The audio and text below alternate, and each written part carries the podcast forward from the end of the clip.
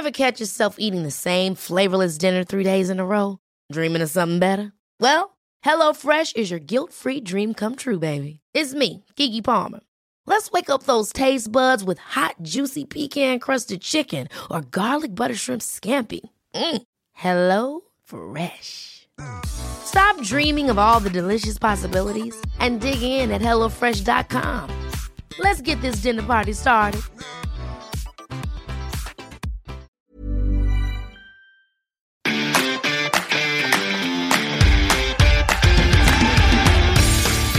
Geispod, der FC-Podcast des Geistblog Köln. Hallo und herzlich willkommen bei der neuen Folge des Geistpod, dem FC-Podcast des Geistblog Köln. Heute ohne Sonja. Sonja ist in den Osterfeiertagen. Auch vollkommen verdient. Schöne Grüße nach Hause, Sonja. Wir vermissen dich. Denn wir, das bedeutet ich natürlich und Mats Beckmann, das ist heute unser Gast. Mats, herzlich willkommen beim Geistpod. Ja, moin Marc, danke für die Einladung und ja, schön, dass ich heute dabei sein darf. Na klar, wir wollen nämlich äh, sehr tief in die Datenanalyse einsteigen zu nicht nur dem ersten FC Köln gegen äh, Wolfsburg. Das 0 zu 1 müssen wir natürlich analysieren, aber wir müssen auch darauf schauen, auf die Situation von Markus Gisdol und darüber wollen wir zwei heute ein bisschen länger reden, ähm, denn die Situation ist, ihr wisst es mittlerweile, so Markus Gisdol muss gegen Mainz 05 in einer Woche gewinnen, muss den Sieg einfahren, ansonsten wird es für ihn sehr, sehr eng. Man kann eigentlich sagen, ansonsten wird er nicht mehr Trainer des FC sein. Wir wollen darüber reden und zwar, Mats, du bist äh, bei Create Football äh, aktiv und äh, bist zusammen mit deinem äh, Partner Kirin äh, einer der Datenanalysten, die sich mit äh, ja, vielen Daten rund um den Fußball auseinandersetzen. Sag doch einfach mal, was du so machst. Genau, also wir, wir setzen extrem stark auf diesen Datenaspekt im Fußball, weil eben viele Entscheidungsträger und auch viele Medien das noch nicht so aufgegriffen haben. Dabei ist es ein sehr spannendes Thema, weil man an, anhand von Daten eben sehr viele Schlüsse aus, auch ziehen kann, wie jetzt Spieler wirklich performen, wie ein Team wirklich agiert, ähm, ob das wirklich so stimmt, was einem dann so von Trainern immer erzählt wird, ähm, was zum Beispiel die Spielidee anbelangt, wo ja gerne gesagt wird, ja, man setzt total auf das Umschaltspiel und dann kann man sich ja zum Beispiel mal anschauen, wie viele Konterangriffe hat denn die Mannschaft in der Saison und wie viele sind es im Vergleich zum, zur, zur Liga-Konkurrenz. Und da gibt es dann schon manchmal Unterschiede und es gibt natürlich auch Teams, die total unterm Radar schwimmen und ähm, zum Beispiel wie jetzt in, in Spanien, äh, Udi Levante ist eine der spielstärksten Mannschaften europaweit. Hat das jemand auf dem Schirm? Nicht wirklich. Und das ist so unsere Aufgabe, was wir uns so ähm, auferlegt haben, dass wir genau diese Teams und genau diese Spieler, die recht wenig betrachtet werden und so ein bisschen unterm Radar laufen, stärker in den Fokus rücken, vorstellen und eben auch sagen, was diese Spieler ausmacht. Dass man nicht nur sagt, das ist jetzt ein riesengroßes Talent, sondern auch sagt, was macht den Spieler aus, was macht ihn so besonders, was kann er besonders gut. Und ja, damit beschäftigen wir uns rund um die Uhr. Ihr habt bei uns ja schon beim Geistblog uns äh, tolle Infos geliefert, unter anderem zu Emanuel Dennis. Wir haben liebe User, wenn ihr das äh, gelesen habt, äh, Sonja hatte die Geschichte gemacht über Emanuel Dennis, warum er funktioniert oder auch nicht, äh, wie er in Brügge performt hat, wie er beim FC performt. Wir haben da diese Begriffe gelesen, Pressing Forward und Mobile Striker. Äh, und das sind natürlich so Dinge, die man vielleicht nicht jeden Tag in der Berichterstattung findet. Ihr habt die uns geliefert. Vielen Dank dafür. Und wir wollen natürlich mit dir jetzt, oder ich möchte mit dir jetzt konkret über Markus Gisdol sprechen und über seine Entwicklung beim FC. FC, denn wir wollen schauen, warum der FC in der Situation ist, in der er heute ist, was gegen Mainz passieren muss und wie wir dahin gekommen sind. Lass uns dann direkt doch mal auf das Wolfsburg-Spiel schauen. 0 zu 1 auf den ersten Blick. Köln verliert gegen einen Favoriten. Äh, eigentlich ja nichts Ungewöhnliches, aber das Zustandekommen des Ergebnisses war schon besonders, oder? Ja, durchaus. Vor allem, weil der VfL in dem Spiel im Prinzip gar nicht das gezeigt hat, was ihn sonst immer ausmacht. Also diese extrem eklige Spielweise ähm, vom VfL Wolfsburg, die da gar nicht so stark zum Tragen gekommen ist, weil die Kölner da ja schon äh, in der ersten Hälfte viel Druck gemacht haben, ähm, auch ein gutes Spiel absolviert haben. Auch insgesamt äh, lohnt sich da so ein bisschen diesen Blick mal zu richten auf den Expected Goals Wert, der angibt, wie gut die Chancen waren, äh, die sich beide Teams erspielt haben. Das Ganze so auf summiert. Äh, und da lag der FC auch vorne äh, mit 1,2 und der VfL nur bei 0,7. Nichtsdestotrotz gab es mal wieder eine Niederlage ähm, gegen einen ja, vermeintlich starken Gegner. Aber wenn man sich den Spielverlauf anschaut, hätte man hier auf jeden Fall einen Punkt mitnehmen müssen. Ja, es gab ja diese zwei extrem gegensätzlichen Halbzeiten. Der FC in der ersten Halbzeit sehr dominant, für viele überraschend äh, wie der FC da aufgetreten ist. Ich schaue mal drauf auf die Zahlen. 56 Prozent Ballbesitz, 9 zu 5 äh, Torschüsse. Alleine, glaube ich, nach der vierten, ersten Viertelstunde waren es schon vier ähm, Schüsse auf das gegnerische Tor, 60 Prozent Zweikämpfe, 84 Prozent Passquote. Also alles irgendwie über Durchschnitt für den FC. Und dann kam der Einbruch in der zweiten Halbzeit von 56 auf 43 Prozent Ballbesitz. Ähm, man hat unter 50 Prozent nur noch die Zweikämpfe gewonnen, die Passquote auf 72 Prozent abgesackt. Also da hat Wolfsburg dann vieles richtig gemacht oder hat der FC dann auch einfach Dinge angefangen falsch zu machen? Ich glaube sowohl als auch. Also es liegt natürlich bei so einer Entwicklung häufig daran, dass der Gegner auch sich besser auf das Spiel einstellt äh, und auch ein bisschen mehr Druck macht. Und das ist ja was, was auch in der Saison relativ häufig ähm, der Fall ist, äh, dass viele Gegner vom FC Köln ähm, den FC auch recht früh schon anlaufen. Ähm, also dass der PPDA-Wert, das ist ja dieser Wert Passes per Defense Action, also wann, wie viele Pässe werden dem FC gestattet, bis er wirklich ähm, unter Druck gesetzt wird. Ähm, und das ist eine ähm, Besonderheit, dass eben viele Gegner gegen Köln recht schnell schon draufgehen und recht früh schon den Ballgewinn suchen. Ähm, und das war jetzt in der ersten Hälfte eben nicht unbedingt der Fall. Da hat Wolfsburg einfach ein bisschen tiefer gestanden, hat den FC mal machen lassen, ähm, woraus der FC ja durchaus auch Kapital schlagen konnte und auch viel Sicherheit gewonnen hat. Aber sobald es eben dann wieder umgeschwenkt ist in ein aggressiveres Spiel, ähm, kam man da auch wieder zu mehr Problemen und das ganze Passspiel wurde dadurch auch enorm ungenauer. Das heißt, dieser Wert, den du angesprochen hast, bedeutet im Grunde, äh, wie schnell eine Mannschaft unter Druck gesetzt wird und genau. wie schnell sie die Bälle verliert. Kannst du sagen im, im Liga-Vergleich, wie der FC da abschneidet? Genau, also da ist es schon ein geringer Wert, nicht, nicht der geringste ähm, der Liga. Also ich habe es jetzt hier einfach nur als, als gering betitelt, sonst habe ich auch häufig dazu geschrieben, wo man in der Tabelle sich da befindet, also irgendwo zwischen 13 und 14, äh, wenn man das so als Tabellenplatz betiteln möchte. Also die Gegner laufen den FC, wie gesagt, recht früh an. Ähm, der FC selber ähm, das finde ich ist auch eine Besonderheit, um da jetzt mal auch die gesamte Saison mit einzubeziehen. Das bezieht sich jetzt weniger aufs Wolfsburg-Spiel. Ähm, hat den ähm, vierthöchsten PPDA-Wert. Also sie erlauben dem Gegner die viertmeisten Pässe in der Liga, äh, bis sie wirklich mal Druck machen. Nur Werder, Augsburg und Bielefeld spielen noch ab, abwartender. Das haben wir auch in dem Artikel schon ein bisschen angeteasert mit, mit der Statistik von Werder Bremen, die ja auch recht, recht defensiv äh, agieren und recht wenig ähm, High-Pressing-Action sozusagen haben. Und das ist beim FC nicht viel anders. Wobei man sich da ja immer so ein bisschen denkt, okay, Gisdols Spiel ist ja schon eher auf Konter ausgelegt, eher auf Umschaltsituationen, die er provozieren will. Dann wird es sich natürlich auch lohnen, den Gegner mal, Gegner mal früher anzulaufen. Aber ja, da kommen wir, glaube ich, gleich noch zu sprechen, warum das nicht möglich ist oder warum es eben auch so schlecht funktioniert.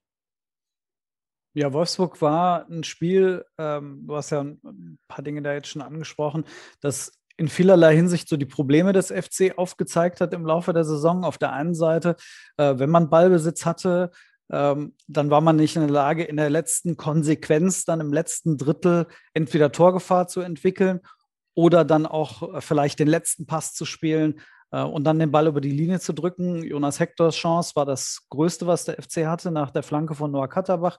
Man hat viele gute Dinge gesehen in der ersten Halbzeit. Man hat aber auch gesehen, so ein Spieler wie Sebastian Andersson oder in der letzten Saison John Cordova, der hat gefehlt. Äh, mit dem hätte man im Zentrum wahrscheinlich in der ersten Halbzeit nicht sicher zwei Tore machen können, aber die Chance wäre deutlich größer gewesen. Und dann in der zweiten Halbzeit muss man ja auch wieder sagen, das Gegentor war ein Paradebeispiel für die Inkonsequenz, die der FC in der, in der äh, Liga jetzt schon gezeigt hat in dieser Saison. Man war in, in großer Überzahl und man hat sich den fast selbst reingestolpert. Also selbst als ähm, Philipp und Weghorst ineinander gelaufen sind, ähm, hat der FC es nicht geschafft, diesen Ball zu klären, weil man zu zögerlich war. Dann hat sich ein Spieler von seiner Position locken lassen. Dann war der, der Brekalo am Ende frei. Isibue ist nicht mehr hingekommen. Und ähm, also vieles, was man so im Laufe der Saison gesehen hat, hat man auch wieder in diesem Spiel gesehen. wenn du jetzt einfach mal auf diese Saison zurückblickst, was sind so die Dinge, die dir besonders aufgefallen sind bisher? Ja, also erstmal, wenn man das Gegentor nochmal ein bisschen thematisiert, ich habe auch die mhm. Analyse schon auf eurem Blog äh, gelesen, beim Geist-Blog, und ähm, muss sagen, ich muss an der Stelle mal so eine kleine Lanze brechen für King Easyboe, äh, weil der hat ansonsten echt starke Statistiken. Also der macht defensiv nicht viel falsch, der gewinnt extrem viele Zweikämpfe, ist auch in der Luft ein sehr starker Spieler äh, und dazu sehr dribbelstark. Also schon Attribute, die einen Rechtsverteidiger durchaus auszeichnen. Also das muss man an der Stelle mal sagen, auch wenn er natürlich nicht gut aussah beim Gegentor, aber grundsätzlich noch einer der besseren in der Mannschaft. ähm, ansonsten sind natürlich viele Sachen auffällig. So, ich würde mal anfangen, gerade offensiv, wenn wir das mal so ein bisschen beleuchten, ähm, sind es vor allem auch erstmal die Schüsse, die pro Spiel abgegeben werden. Das sind äh, 8,3 pro 90 Minuten. Das ist ähm, der, damit wäre man in der Ligatabelle auf Rang 15, ähm, also knapp äh, über den Abstiegsplätzen, was das anbelangt, in der Häufigkeit der Schüsse. Und ich finde hier halt wirklich entscheidend, ähm, wenn man sich dann mal die Spiele anguckt, die wirklich viele Schüsse abgeben. Ähm, ich hab, bin das mal spaßeshalber durchgegangen und habe mal alle Bundesligaspieler in einen Topf geworfen, die mehr als zehn Spiele gemacht haben und habe mal geschaut, wann denn FC-Spieler kommen, die wirklich viele Schüsse abgegeben haben. Das ist zum einen Anderson, ähm, der kommt auf Platz 39. Dann kommt Hector auf Platz 90 mit 1,6 Schüssen pro Spiel und dann kommt äh, André Duda auf Platz 108 äh, mit 1,4 Schüssen. Das sind die einzigen drei Spieler vom FC, die unter den besten 110 Spielern sind in der Bundesliga. Und das sagt ja schon einiges aus. Wenn man 18 Mannschaften hat, kann man sich das ausrechnen, wie viele Kölner da drunter sein müssten. Statistisch, klar hat man jetzt Dortmund, Bayern, Leverkusen auch noch mit drin, wo die Spieler ja generell häufiger schießen, durchaus einzusehen, aber es, es fehlt einfach die Torgefahr. Das ist der, der Hauptpunkt, äh, der in der ganzen Analyse immer wieder durchscheint ähm, weil man einfach diesen Abschlussspieler nicht wirklich hat. Anderson lange verletzt gewesen, wäre vielleicht derjenige, der das machen kann. Äh, aber ansonsten geht dem FC halt jegliche Torgefahr enorm ab. So, und ähm, das, was sich so ein bisschen daran anschließt, ähm, ist auch, dass man sehr selten eben ins äh, 1 gegen 1 geht, offensiv. Das ist nur 21 Mal im Spiel der Fall. Nur Union Berlin macht, geht noch weniger ins 1 gegen 1 oder sucht vielmehr das offensive Dribbling. Ähm, so, jetzt könnte man sagen, gut, der FC ist nun auch äh, im Moment in der derzeitigen Verfassung keine Topmannschaft der Liga. Da muss man vielleicht Abstriche machen. Viele Abstiegs Abstiegskandidaten gehen vielleicht auch selten ins Risiko. Da muss ich aber sagen, Stuttgart ist die Mannschaft, die am häufigsten das Eins gegen Eins sucht und das ist ein Aufsteiger. So. Insofern muss man da wirklich mal sagen, hm, es, es ist auch ein extrem abwartender Spielstil, äh, der gerade gepflegt wird, gerade offensiv, wenig Torschüsse, wenig offensive 1 gegen 1 Situationen. Ähm, und das sorgt natürlich schon mal dafür, dass der Spielstil nicht besonders attraktiv ist. Man kann ja bei Stuttgart und Union jetzt sagen, die sind ähnlich erfolgreich, ja. aber mit gänzlich unterschiedlichen Ansätzen. Total. Ähm, also müsste es der FC ja eigentlich versuchen, ein bisschen so wie Union Berlin zu machen ähm, aber man, es gelingt nicht. Ja, kommt drauf an. Also es kommt ja auch drauf an, was letztlich dein Ziel ist mit deiner Philosophie. Wenn du jetzt vorne drin, ich muss da, ich hole mal ein bisschen aus. Also du hast ja in der letzten Saison John Cordoba vorne drin gehabt als Stürmer. Ganz klarer Pressing Forward. Also ein Spieler, der vor allem gegen den Ball sehr, sehr stark ist, der extrem viel auch arbeitet für die Mannschaft, Bälle festmacht, Bälle ablegt äh, und einfach permanent auch anspielbar ist und diese Wucht irgendwo mitbringt. Man hat ihn dann ersetzt mit Sebastian Andersson, ein völlig anderer Spielertyp, der eher ein Targetman ist, also auch ein Zielspieler, ähm, aber jetzt keiner, der defensiv jetzt wahnsinnig gut ist. Also Union hat in der letzten Saison auch extrem abwartend gespielt äh, und haben jetzt weniger mal vorne Druck gemacht, sondern es war eher halt so ein Spiel, da kamen die Flanken von Lenz und Trimmel und Anderson hat damit was gemacht. So ist ja ein extrem starker Kopfballspieler was man da auch an seiner Kopfballquote sieht, die bei 47 äh, Prozent liegt, was für einen Offensivspieler ein wirklich guter Wert ist. Also er gewinnt da schon recht viele. Das heißt, wenn Anderson spielt, musst du auch auf Flanken gehen. Dann muss der FC versuchen, möglichst viele Flanken reinzuschlagen. So, spielt Anderson nicht, hast du ja überhaupt gar keinen vergleichbaren Spielertyp. Dann spielt vorne drin Duda und da brauchst du keine Flanken schlagen. Also da kannst du sie vielleicht flach schlagen, aber hohe Flanken helfen dir überhaupt nicht weiter. Wer soll die denn nehmen? vorne Ich drin. erinnere mich an das Spiel gegen Bremen, da hat der FC, äh, ich weiß nicht, wahnsinnige Zahl, über 30 Flanken in den Strafraum regnen lassen, aber es gab halt keinen. Ähm, der in irgendeiner Form da vorne hätte warten können. Das wäre so ein Spiel gewesen für Anderson. Ähm, und äh, der, klar, der fehlt natürlich dem FC, äh, aber man hat entsprechend nicht auf den Ausfall wirklich reagiert, oder? Ja, überhaupt nicht. Überhaupt nicht. Also aus meiner Sicht muss man dann ja schon sehen, also es macht natürlich keinen Sinn, jetzt dreimal den gleichen Stürmertyp zu haben, wie es zum Beispiel Arminia Bielefeld hat.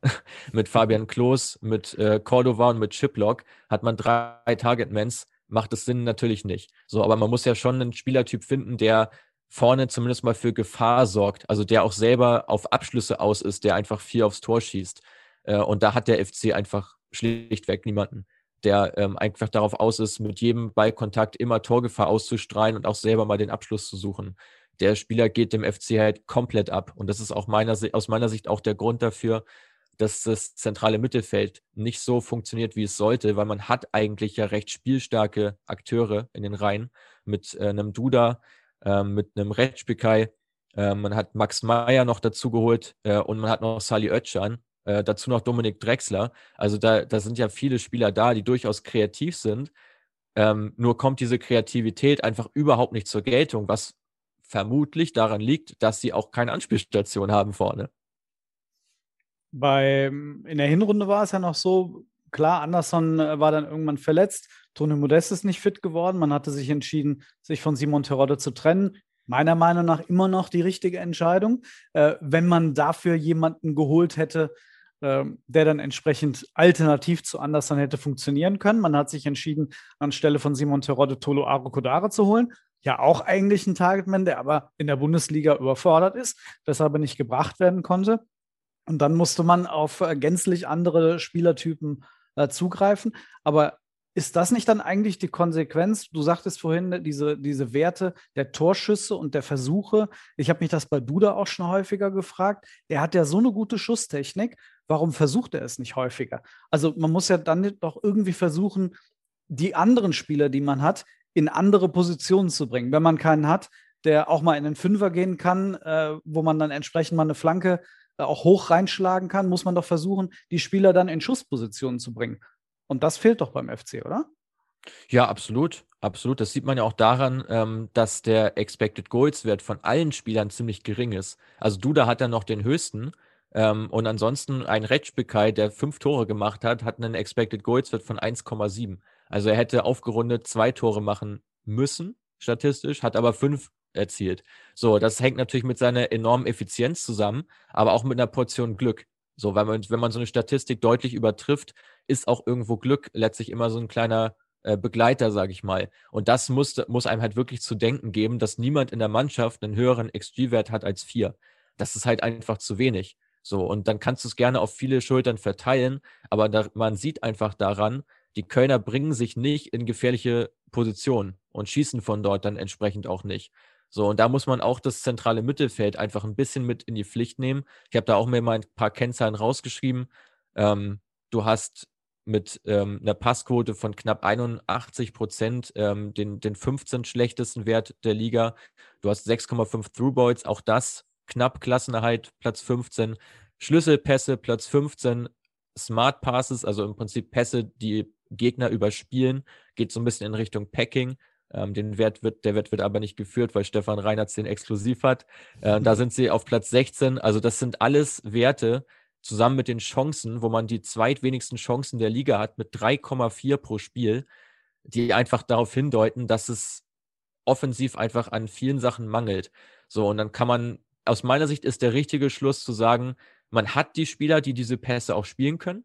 Und man hat die Spieler, die auch ein spielstarkes Spiel, ein Beibesitzspiel durchaus pflegen könnten, aber du hast niemanden, der die vorne abnimmt. Also du hast keinen, der sie verwertet, du hast keinen Spieler, der jetzt nicht sich an großen Passstaffetten äh, beteiligt, sondern einfach nur den Ball nimmt, höchstens zwei Kontakte und halt schießt. So, wie es jetzt in der extremen Form zum Beispiel bei Dortmund ist mit Haaland, der einfach nicht lange fackelt, sich den Ball schnappt äh, und dann einfach probiert, Tore zu schießen. So, und das ist das Element, was den Kölnern extrem abgeht. Und wie gesagt, man hat viele zentrale Mittelfeldspieler, aus meiner Sicht auch in der Kaderzusammenstellung zu viele. Ähm, trotzdem hat man die wenigsten Angriffe der Liga durch das Zentrum vorbereitet.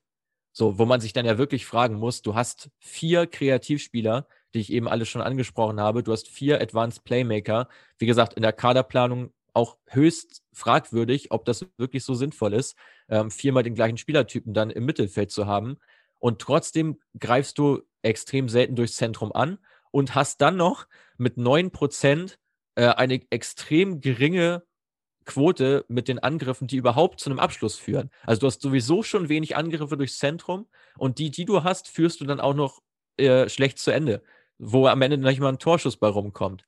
So, und das sind halt wirklich Punkte, wo man vieles kritisiert. Das heißt, nur mal für mich zum Verständnis, die 9%, nur 9% der FC-Angriffe führen überhaupt zu einem Abschluss. Durchs Zentrum. Durchs, Durchs Zentrum, Zentrum okay. Ja, genau. Da haben wir noch gar nicht von der linken Seite gesprochen. Die, da sieht es noch ein bisschen düsterer aus. Ja, äh, über links geht wirklich ziemlich wenig. Also man muss, man muss wirklich sagen, das meiste beim FC geht über die starke rechte Seite mit Easy Boe, mit äh, Schmitz, wenn er spielt, aber vor allem auch mit Marius Wolf, der natürlich jetzt nicht die besten Quoten hat, was jetzt so die Angriffe anbelangt, aber es läuft einfach vieles über seine Seite. Es läuft extrem viel über rechts. Äh, nur Bayern und Leverkusen fahren noch mehr Angriffe über die rechte Seite. Ähm, also das ist auf jeden Fall was, was dem FC ein bisschen Hoffnung macht, dass über die Seite vieles nach vorne getrieben wird und vieles auch möglich ist. Ähm, aber wie gesagt, links ist man mit 7% nur dabei. Also 7% der Angriffe, die über links laufen, werden mit einem Abschluss ähm, gekrönt, sage ich mal. Und das ist die schlechteste Quote der Liga auf der Seite. Also da müssen sich Ismail Jakobs, den ihr auch wieder ein bisschen kritisiert habt jetzt nach dem Spiel, muss man da schon ein bisschen mit in die Pflicht nehmen, weil der ja häufig auch den linken Flügel bekleidet. Aber das heißt ja, wenn man jetzt Mitte und links zusammennimmt, es sind 8% im Schnitt. Das heißt, der FC muss überhaupt, um zu einem Abschluss zu kommen, äh, zehnmal angreifen durch Mitte und links, um überhaupt einmal einen Abschluss zu bekommen, geschweige denn, dass man in der Lage ist, ein Tor zu schießen. Ja. Das sind ja unterirdische Quoten, oder nicht? Also das ist aus meinem definitiv unterirdisch. Es führt im Endeffekt dazu, ähm, da gibt es eine schöne Statistik, die nennt sich Expected Points. Das sind sozusagen die, die Punkteausbeute, die erwartet ist. Also im Prinzip auf Basis der Angriffsleistung und der Verteidigungsleistung wird errechnet, wie, ähm, wie viele Punkte hätte man jetzt aus dem Spiel holen müssen. Das sind natürlich dann auch Kommazahlen. Also wenn man jetzt zum Beispiel wie jetzt in Wolfsburg verliert, wird der Wert mit Sicherheit nicht bei 0 gewesen sein, sondern wahrscheinlich eher bei 1 oder 1,5 Punkte hätte man da aus dem Spiel mitnehmen müssen. Das alles wird dann summiert und dann kann man auch daraus eine Tabelle erstellen. In der Tabelle ist der FC 15. Ähm, schwächer sind und das macht gleich zugleich Hoffnung, aber macht auch ein bisschen Angst. Also schwächer ist, ist natürlich Schalke und schwächer ist auch Bielefeld das wiederum ist, glaube ich, ganz gut für den FC. Die sind einige Punkte dahinter, also haben eine deutlich schwächere Gesamtleistung als der FC. Aber dann ist noch Augsburg schwächer. So, und Augsburg, glaube ich, dass äh, da spreche ich, glaube ich, kein Geheimnis aus, wenn ich sage, dass die nicht mehr absteigen werden, punkte technisch. Das wird nicht mehr möglich sein. Das bedeutet, die haben vielleicht eine extrem, also haben viel, sind sehr effizient, so könnte man es, glaube ich, zusammenfassen, in dem, was sie machen. Spielstark sind sie nicht besonders, ähm, aber der FC kommt dann direkt danach. Äh, und das, ja, wie gesagt, ist, ist alles ein Produkt von der Gesamtleistung äh, des Teams. Du hast ja vorhin, ich will nochmal einen kurzen Schritt zurückgehen, ähm, die Kaderzusammenstellung angesprochen, was ja, ja auch die, ähm, die Torgefahr auf mehrere Schultern verteilt betrifft.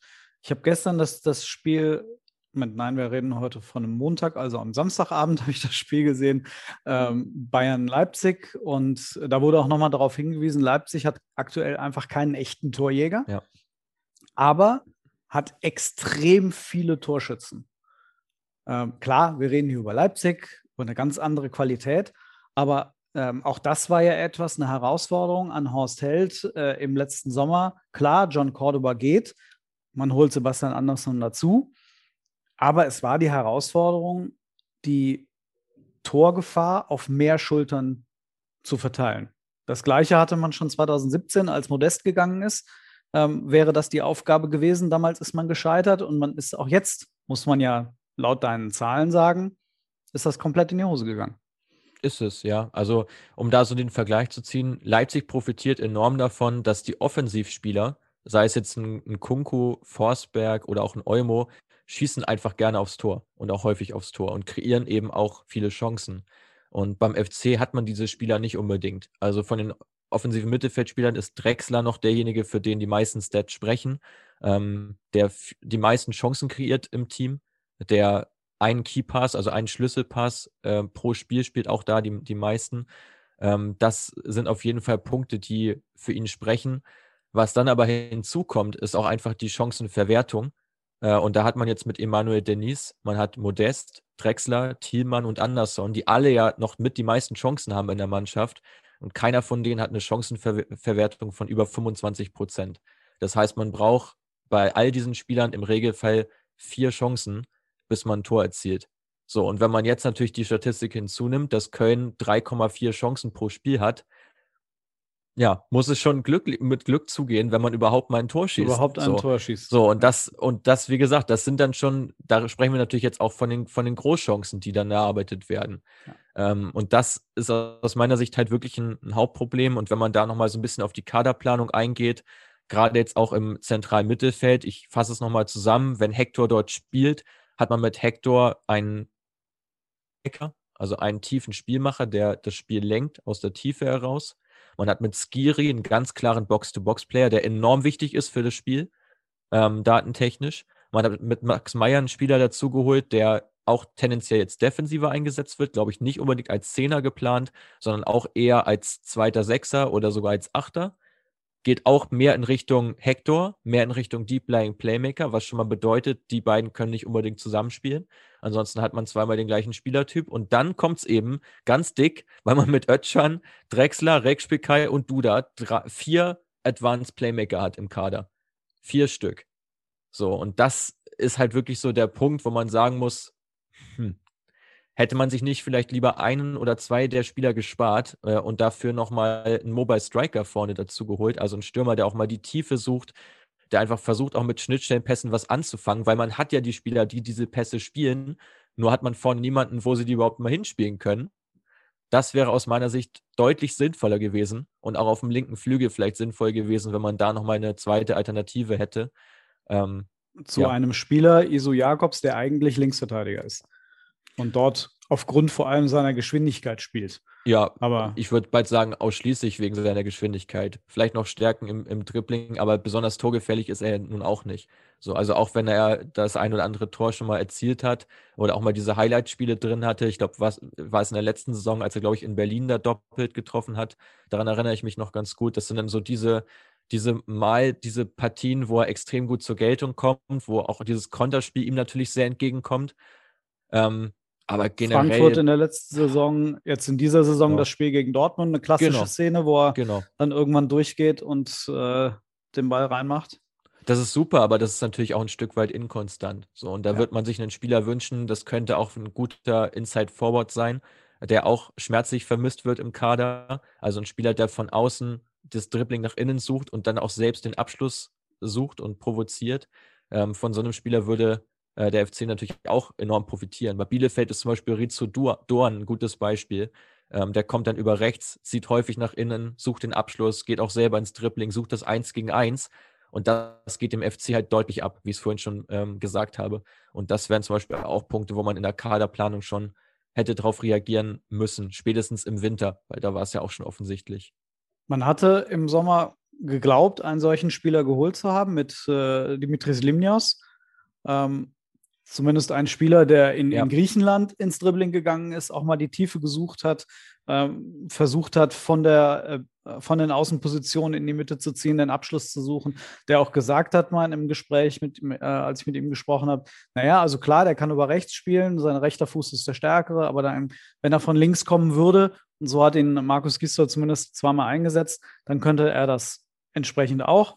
Ähm, aber da beispielsweise war auffällig das Spiel gegen Osnabrück im DFB-Pokal, zweite Runde, da ist er von Anfang an aufgelaufen. Wir reden hier über einen Zweitligisten, ähm, der jetzt nicht die Sterne vom Himmel spielt und auch nicht die Sterne vom Himmel verteidigt, wenn man mal ehrlich ist. Und da war er praktisch gar nicht zu sehen. Ähm, also da fehlt dann vielleicht auch in dem Moment einfach das Niveau. Man hatte versucht, vor der Saison äh, Robin Hack zu verpflichten. Ähm, einer, der in der Vorsaison in Nürnberg ja durchaus auch mal aus der zweiten Reihe äh, abgeschlossen hat, immer wieder versucht hat, für Torgefahr auch selbst zu sorgen. Ähm, aber am Ende hat man sich offensichtlich für die falschen Spieler entschieden. Ja, also bei Limnios auch schwierig zu bewerten, ähm, was tatsächlich sein Leistungspotenzial anbelangt, äh, weil er auch nicht so wahnsinnig viele Spiele gemacht hat. Also man hat da schon gedacht, dass er mehr zur Geltung kommt ähm, im System vom FC. Aber ja, wird dir da auch recht geben, Hack, ähm, so wie er letzte Saison gespielt hat, äh, wäre da auf jeden Fall eine richtige Verstärkung gewesen für den FC und Spieler mit sehr viel Potenzial. Ähm, ja, wobei man auch da sagen muss, ich finde, die Frage ist ja auch so ein bisschen, was wird's, was möchtest du wirklich spielen mit dem Kader?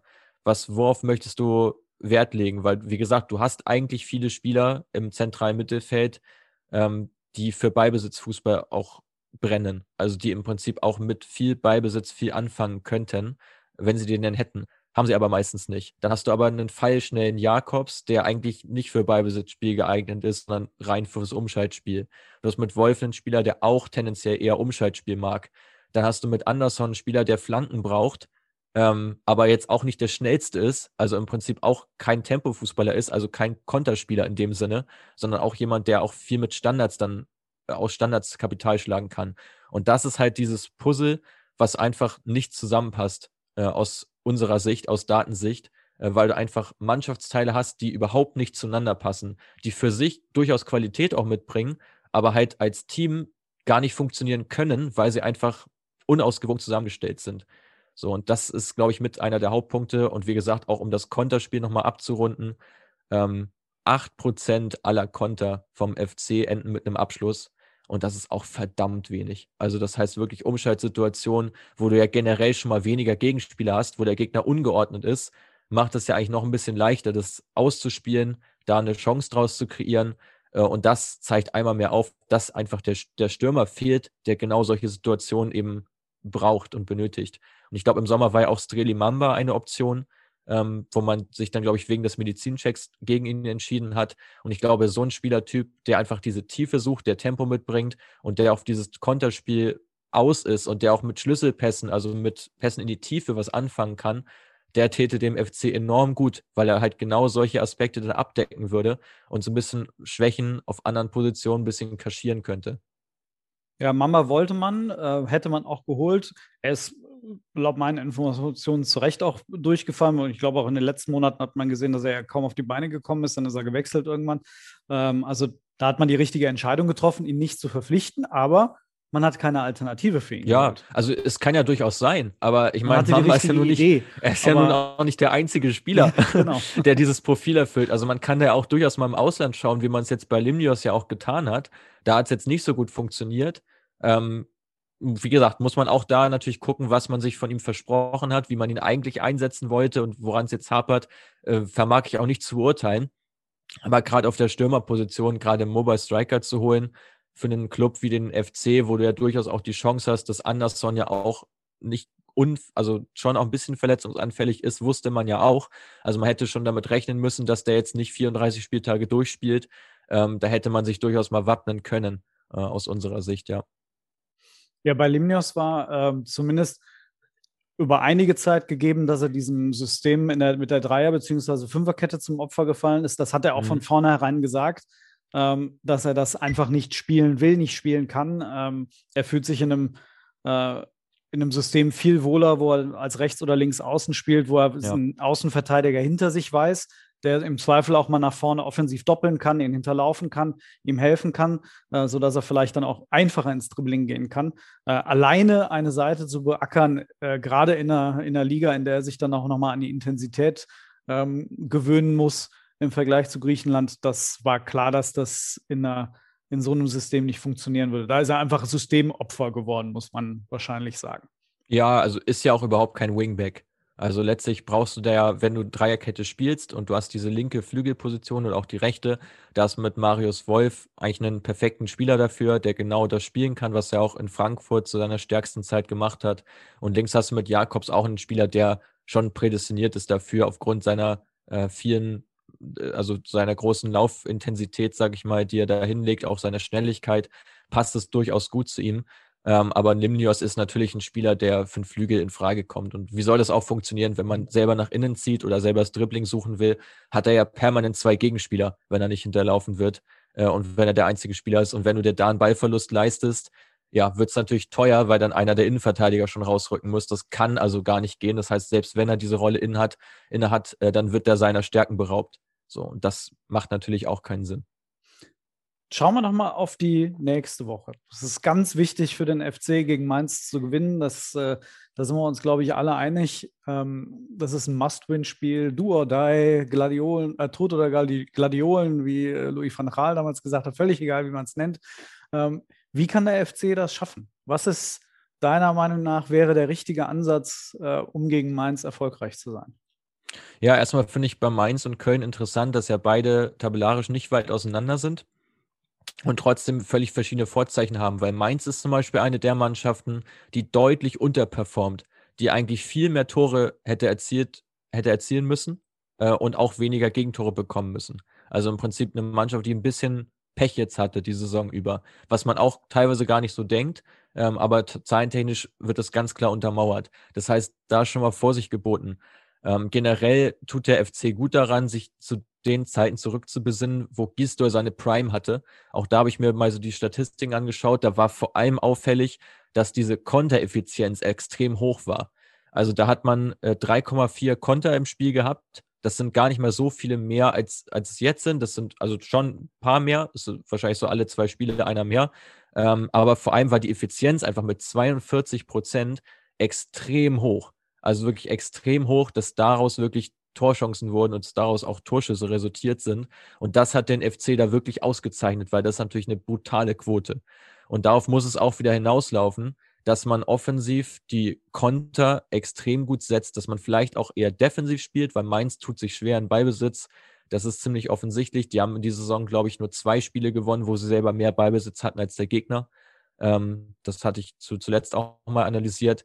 Das heißt, auch eine Mannschaft, die mit dem Ball eher Schwierigkeiten hat, das heißt, Mainz kommen lassen und dann selber einfach die, die Konter suchen ähm, im Offensivspiel. Und was auch Hoffnung macht, sind die Standards, wo man wirklich sehr effizient auch agiert, wo man aus vielen Standards auch Torschüsse generiert. Ähm, und da macht es natürlich auch durchaus Sinn, sich ein bisschen auf die Innenverteidiger zu verlassen. Da mit Meret wirklich einen guten Spieler, der auf gute Quoten kommt, 90% Passquote, 10 Ball Recoveries, also erfüllt Positionsprofile eines Ball-Winning Defenders und eines Ball-Playing Defenders, also ein bisschen beides in einer Person. Daneben spielt äh, Raphael Zychos jetzt zuletzt, wobei ich mich frage, was ist denn mit Bono? Ist der momentan verletzt? Bono war jetzt lange verletzt. Es ist mhm. noch die Frage, ob er wirklich Startelf fit wird äh, gegen Mainz. Da sind so ein bisschen äh, Zweifel äh, definitiv noch angebracht. Da muss man einfach abwarten.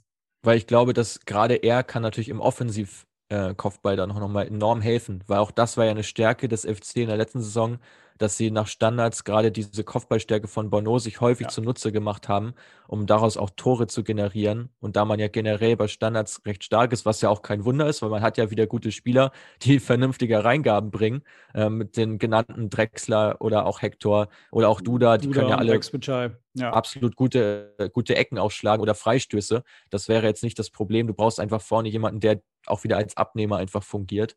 Da wäre Bono aus meiner Sicht schon, schon recht wichtig.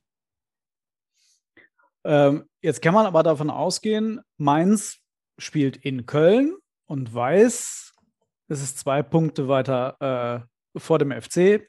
Der FC muss gewinnen. Mainz kann sagen, im Zweifel ist ein Unentschieden für uns auch in Ordnung. Beim FC wäre ein Unentschieden definitiv nochmal ein weiterer Rückschritt. Ähm, das heißt, Mainz weiß dann darüber hinaus, naja, mit Ballbesitz können wir nicht so wahnsinnig viel anfangen. Müssen wir vielleicht auch gegen Köln gar nicht. Also man kann ja davon ausgehen, dass Mainz sagt, wisst ihr was, Kölner, ihr habt da den Ball, macht was draus. Und dann muss dem FC ja irgendetwas einfallen. Aber was für Spielertypen braucht es dann in, in deinen Augen? Ja, also wie gesagt, die Frage ist, wie setzt man die Ausrichtung generell an? Will man, was will man erreichen? Will man über Umschaltsituationen sich definieren? In dem Spiel setzt man darauf, dass man Mainz den Ball überlässt und sich selbst extrem tief stellt, um aus der Tiefe heraus zu kontern? Oder möchte man wirklich selber das Spiel machen? So, wenn letzteres der Fall ist, dann empfiehlt es sich natürlich, ähm, erstmal auf ein 4-2-3-1 zu setzen, ähm, darauf zu setzen, dass Hector das Spiel lenkt. Den braucht man definitiv in dem Spiel. Skiri ist aus meiner Sicht unersetzlich, weil du keinen weiteren Spielertypen hast, der diese Fähigkeiten verkörpert, ähm, der sowohl defensiv als auch offensiv einen Impact hat. davor ähm, macht es Sinn, mit, mit Rekspikai zu spielen, ähm, weil der eben extrem effizient ist äh, in der Chancenverwertung, aber auch darin einfach Risikopässe zu spielen. Und genau das brauchst du ja, dieses Momentum zu kreieren, diesen einen lichten Moment zu haben, äh, um denjenigen, der vorne drin spielt, in, in Szene zu setzen. Drexler ist aufgrund seiner Statistiken auch ein wichtiger Faktor. Ähm, den würde ich zum Beispiel mal auf dem linken Flügel ähm, probieren, dass er vielleicht diese Fähigkeit, mal nach innen zu ziehen, mal einen neuen Raum zu suchen, ähm, sich da zunutze macht. Rechts, denke ich, wird es auf Wolf hinauslaufen und vorne ist so ein bisschen die Frage, ob Anderson dann fit ist für 90 Minuten, ähm, ob man mit ihm da schon, schon agieren kann.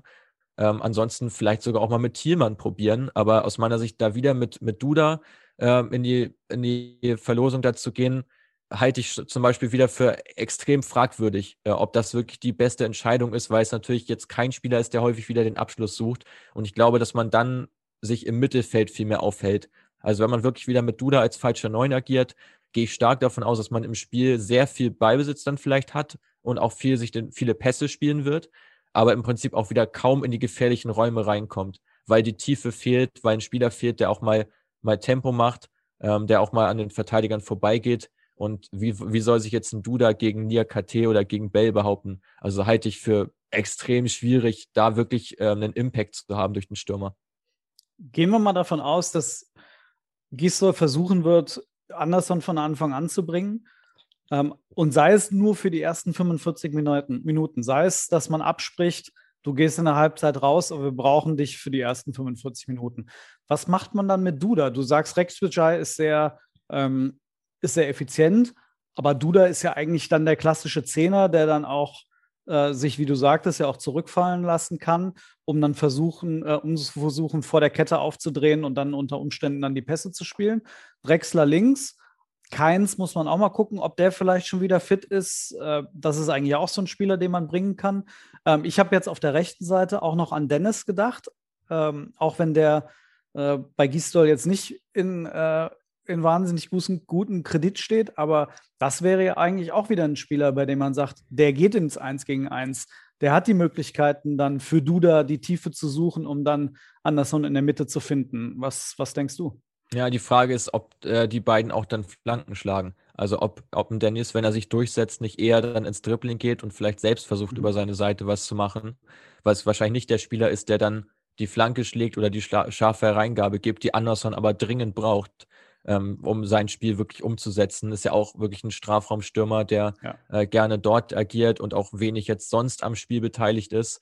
Ähm, das, darauf kommt es dann letztlich an. Also wenn Anderson spielt, sollte man viel flanken, hat natürlich aber in der Mainzer Innenverteidigung wirklich einige Spieler gegen sich, die auch ziemlich kopfballstark sind. Mit einem Bell, mit auch einem, wie gesagt, Nia KT, der auch kein schlechter Kopfballspieler ist. Ähm, das ist, oder Hack vielleicht sogar noch, wenn er spielt, hat natürlich auch da ziemlich große Konkurrenz, muss man sagen. Also es wird wirklich darauf ankommen, diese 1 gegen 1 Duelle zu gewinnen, um möglichst äh, auf Außen auch ein bisschen Raum zu haben, vielleicht schon mal anzudribbeln, um einen Innenverteidiger mal mindestens schon mal rauszuziehen aus dem Zentrum, dass du da wirklich zu einer Lücke kommst. Insofern, Dennis über den Flügel halte ich für keine so schlechte Idee, ähm, wenn man eben den klaren Auftrag gibt, dann auch wirklich scharf vors Tor zu spielen ähm, und wirklich einen Stürmer zu haben, der da natürlich auch lauert äh, mhm. und da dann eben auch seine Räume hat. Rex Bekai ist aus meiner Sicht auch ein guter Joker-Spieler, den man auch nochmal reinbringen kann, der dann nochmal was probiert und einfach was riskiert, sage ich mal auch, weil er ist einer der Spieler, der eine recht schwache Passquote hat, was ich aber nicht unbedingt als negativ empfinde, sondern vielmehr auch als Chance, weil er eben versucht, diese besonderen Pässe zu spielen, in den Rücken der Abwehr zu kommen, ähm, Schlüsselpässe zu, ähm, zu generieren ähm, und das, glaube ich, tut dem FC schon gut. Ähm, und könnte man auch wirklich drüber nachdenken, ihn dann von der Bank zu bringen. Aber sollte man, ja, wie gesagt, sollte man mit, mit Duda in, als, als Neuner wirklich planen oder als falsche Neun planen, ähm, ja, dann glaube ich, wird es schwer, seine Qualitäten ins Spiel zu bringen. Mhm. Aus Datensicht, was glaubst du, wie wird das Spiel ausgehen? Das kann man immer nicht wirklich vorhersagen, muss man sagen, weil dazu ist der Faktor Zufall und der Faktor Glück, die sind einfach dann zu bedeutend. Man kann über den Saisonverlauf ein bisschen was prognostizieren. Man kann auch sagen, wie beide Mannschaften spielen werden. Aber wirklich zu sagen, wie ein Spiel ausgeht, äh, dann wären wir Millionäre, weil wir dann einfach vorher schon mal auf eine Wettplattform unserer Wahl gehen würden äh, und würden dann schon mal den, den Sieger einloggen. das, das funktioniert nicht, muss man sagen. Insofern, aber ich wäre vorsichtig, weil eben Mainz ein klarer Unterperformer ist. Und normalerweise gleicht sich sowas statistisch an. Und ich gehe auch davon aus, dass Mainz, ähm, egal wie das Spiel jetzt ausgeht, dass Mainz schon drin bleiben wird. Bin ich mir relativ sicher, weil eben die Daten da auch einen Trend aufweisen. Die haben ihr Spiel auch extrem umgekrempelt, äh, seit Bo Svensson da an der, äh, an der Seitenlinie steht. Da hat sich eine ganze Menge getan beim Gegner. Und das funktioniert um einiges besser. Man ist viel stabiler geworden. Und ich glaube, das wird den Mainzern da schon zugutekommen. Also sollte man vorsichtig sein und vor allem probieren, eben Bielefeld erstmal hinter sich zu lassen. Das ist, glaube ich, wirklich das Entscheidende, dass man da immer so ein bisschen drauf schaut. Ähm, und jetzt natürlich dieses Schicksalsspiel auch für Gisdol, wobei ich sagen muss, dass Gisdol natürlich auch ein bisschen unter der Kaderzusammenstellung leidet. Ähm, das muss man ganz klar so sagen, weil er eigentlich andere Spielertypen bräuchte, als er, als er gerade hat. Ähm, oder vielmehr seinen Stil dahingehend verändert, dass er diese ganzen Kreativspieler wirklich mal gut einbindet und auch eine geeignete Rolle für findet, ähm, wirklich die Qualitäten da auf den Platz zu bringen. Ja, bin ich mal sehr gespannt, was nach dem Spiel dann passiert, auch gerade im Falle einer Niederlage, ob man sich dann von Gisdol trennt. Da wird es ja auch um, um Funkel, glaube ich, wird da auch wieder so ein bisschen ähm, geredet. Da ja, muss man, muss man mal gucken, was daraus wird. Also bin ich selber sehr gespannt, was beim FC jetzt noch passiert. Ja, das sind wir, glaube ich, alle. Äh, da warten wir mal ab, was das Spiel bringt. Ich glaube, das Spiel wird äh, alles entscheiden, wie es mit dem Trainer und auch dann in den nächsten Wochen weitergeht. Mats Beckmann, ganz herzlichen Dank, äh, dass du da warst beim Geistpod. Create Football. Wir werden mit euch in den nächsten Wochen äh, immer wieder zusammenarbeiten, kooperieren. Ihr werdet uns Daten zur Verfügung stellen, für, ja. für unsere Berichterstattung zur Verfügung stellen. Ganz herzlichen Dank, dass du heute dabei warst. Sehr gerne. Und dann sind wir mal gespannt, was am Sonntag passiert. Auf jeden Fall können wir schon mal sagen, wir werden dich bzw. euch im Podcast wiedersehen nach der Saison. Dann werden wir uns zusammenhocken und mal überlegen, äh, wie ist der Kader für welche Liga dann auch immer zusammengestellt, was muss ich tun. Das auch schon mal als Ankündigung für euch da draußen. An der Stelle bleibt mir nur noch, noch einmal Mats, danke zu sagen und ähm, euch ein frohes Osterfest zu wünschen. Und dann warten wir doch alle mal ab, was am äh, Sonntag gegen Mainz im Rheiner Energiestadion passiert. Schauen wir mal, was passiert. Und äh, euch auf jeden Fall eine schöne Woche. Tschüss. Ciao.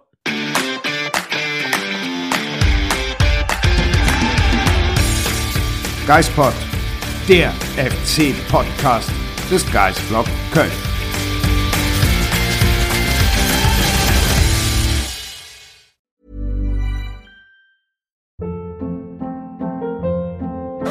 Hold up. What was that? Boring. No flavor. That was as bad as those leftovers you ate all week. Kiki Palmer here, and it's time to say hello to something fresh and guilt-free. Hello Fresh. Jazz up dinner with pecan-crusted chicken or garlic butter shrimp scampi. Now that's music to my mouth. Hello Fresh. Let's get this dinner party started. Discover all the delicious possibilities at hellofresh.com.